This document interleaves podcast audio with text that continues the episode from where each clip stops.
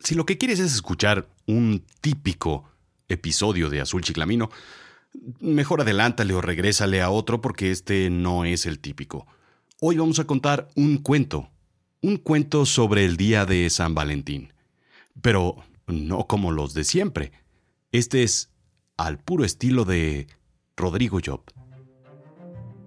El espejo antiguo. Escrito y narrado por Rodrigo Job. Se fue. No llegó a nuestra cita. La cita que teníamos hoy. No se despidió siquiera. No nos pudimos despedir. Me dirás que no es para tanto, que mañana empiece una nueva vida. Pero en realidad no sé cuántas veces ha empezado esta. Sabía que no era la forma de tener una relación y sin embargo, nunca quise darme cuenta de que algún día esto terminaría. Las historias de amor en un hotel de paso nunca son duraderas. Siempre terminan mal. Ya era para que lo supiera. Sí, sí, sí, tú dirás, sabes, te lo buscaste. ¿Con una mujer casada? Y yo te contesto, uno no decide dónde se estaciona el corazón. El corazón va solo y nada más vas atrás, siguiéndolo, dejándote llevar. No me digas que tú no has caído en donde no debes. Por favor. Pero en realidad, ese no fue el problema. Que estuviera casada no fue el problema. Todo comenzó con un romance. Un romance de una noche. Una de esas fiestas de oficina en la que todo mundo está borracho. Yo, por supuesto, lo estaba. Ella era mi jefa. bueno, no mi jefa, sino la jefa de mi mejor amigo. Llevaba años de conocerla y ella de coquetearme. Aún así, era la directora, yo era un simple analista, lo más bajo en la cadena evolutiva de la oficina. Yo revisaba los interminables sábanas de papel verde y blanco que escupía la impresora vieja con todos los costos, gastos, facturas y nóminas de la empresa interminables hojas consecutivas pegadas con hoyitos en las orillas, ¿sabes? Para que la oruga de la impresora se las comiera de una enorme caja en el piso y las escupiera del otro lado. La oficina estaba decorada con cupidos y corazones. Muy meloso. Febrero. Y al final del día, ella nos dio una pequeña bolsita de caramelos La Pose. De esos que tienen una pasita en el centro y que todos escupen la pasita después del caramelo. Febrero había sido un buen mes y decidió abrir una botella de champán. Alguien puso la radio FM que tenía en su escritorio y comenzó la fiesta. La botella se acabó de volada y de pronto ya había más alcohol. Jugamos a la botella, girarla en el piso y retos a quien apuntara. Las cosas se salieron de control y ella y yo nos metimos primero en el armario de escobas, luego en su oficina. Ya tarde, terminamos en un hotel de paso. Yo soltero me preocupó muy poco llegar a un departamento vacío. Ella, casada, le preocupó muy poco llegar a su casa fría. Pasamos la noche entera en la habitación 19 de ese sucio hotel. De esa noche no me acuerdo más.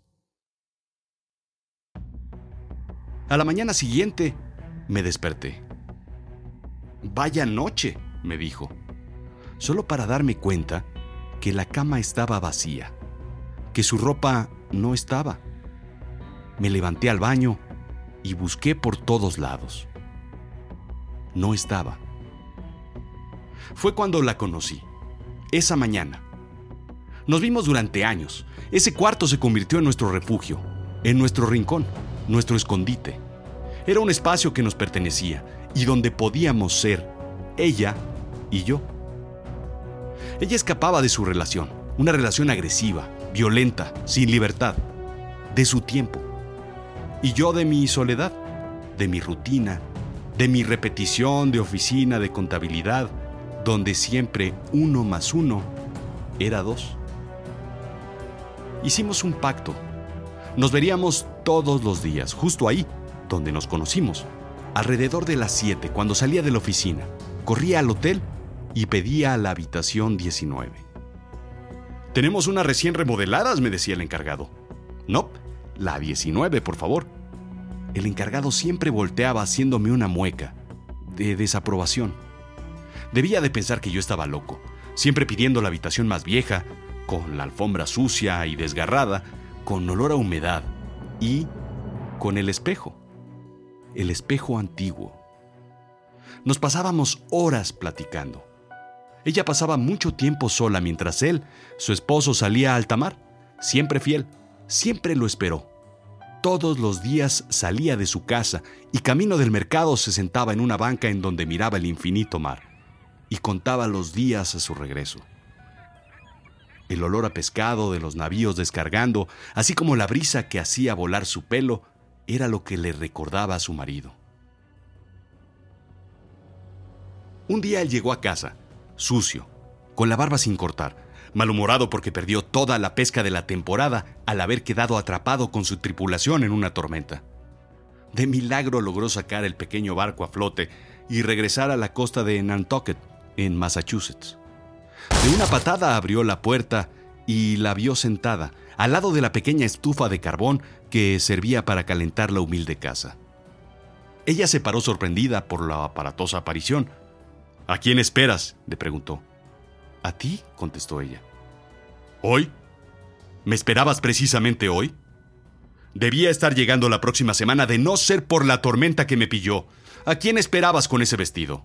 contestó molesto mientras tiraba al sofá la gorra de capitán y la cubeta con escasos pescados diminutos que logró recopilar. Te espero todos los días, contestó ella. Todos los días me arreglo esperando el día que regreses. Él no le creyó, y rabioso de celos la golpeó. Cayó al suelo y se golpeó la cabeza precisamente con la pata del espejo, quedando tendida. Dice que vio su cuerpo sangrando, cuando el espejo la atrapó. Mi primera noche en el hotel, cuando desperté ese día en San Valentín, fue cuando la escuché por primera vez. Después de buscar por todo el cuarto, quité la camisa de encima del espejo antiguo y desvelé una imagen que difícilmente podía distinguir. Era el reflejo de ella en la cama, encima de mi cama, de mi cama vacía. Era un espejo de pie, del tamaño de una persona, antiguo. ¿Qué digo antiguo? Muy, muy viejo. Era un óvalo bastante quemado por el tiempo.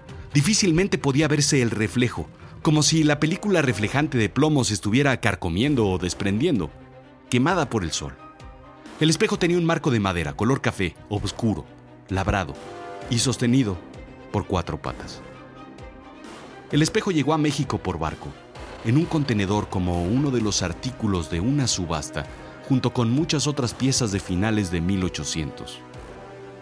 Pasó de casa en casa hasta terminar en el mercado de la lagunilla. Y por estar en malas condiciones por el tiempo, llegó a este viejo hotel de paso. Así nos conocimos. Así nos enamoramos.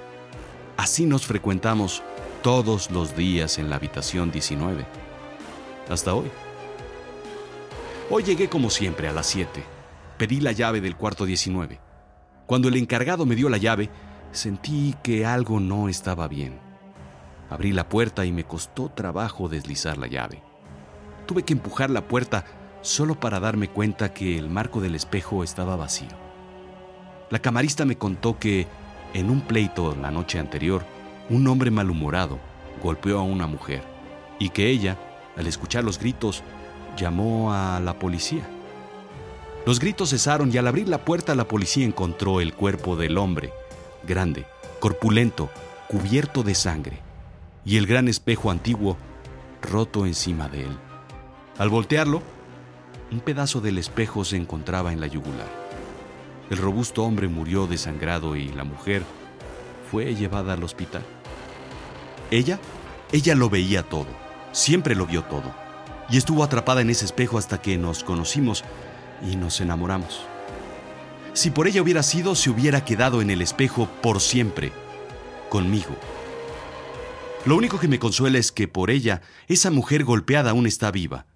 Aunque no pueda verla más, espero volvérmela a encontrar en otro espejo. Solo te digo una cosa. La próxima vez que te tomes una selfie en el espejo, piensa que tal vez hay alguien del otro lado, sonriendo, mirando, cuidándote. Alguien puede estar viviendo en ese espejo.